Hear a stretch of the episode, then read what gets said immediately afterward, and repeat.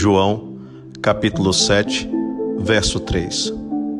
Os irmãos de Jesus lhe disseram: Você deve sair daqui e ir para a Judéia, para que os seus discípulos possam ver as obras que você faz. Parecia haver entre os irmãos de Jesus e os discípulos um certo impasse. Os irmãos de Jesus queriam que Jesus os convencesse através das obras. Pareciam perceber que ainda duvidavam do Cristo.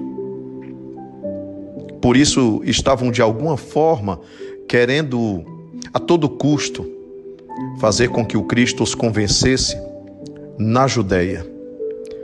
No entanto, na Judéia havia riscos enormes à vida do Cristo.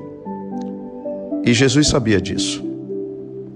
Prudentemente, ele recua da proposta, dizendo que ainda não era o tempo, não era o tempo de Deus.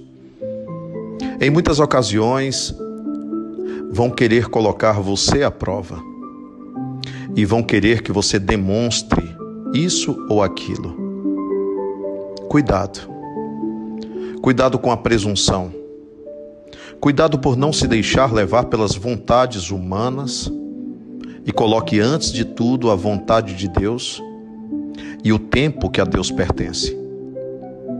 Jesus foi extremamente sábio.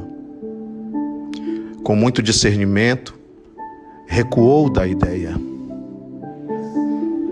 E sabia muito bem, sabia muito bem que não se tratava de fenômenos, não são os fenômenos que verdadeiramente convencem as pessoas. Os fenômenos impressionam,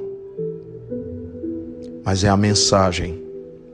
A mensagem acolhida no coração que verdadeiramente transforma. Que possamos pensar nisso, pois precisamos muito de evangelho na atitude.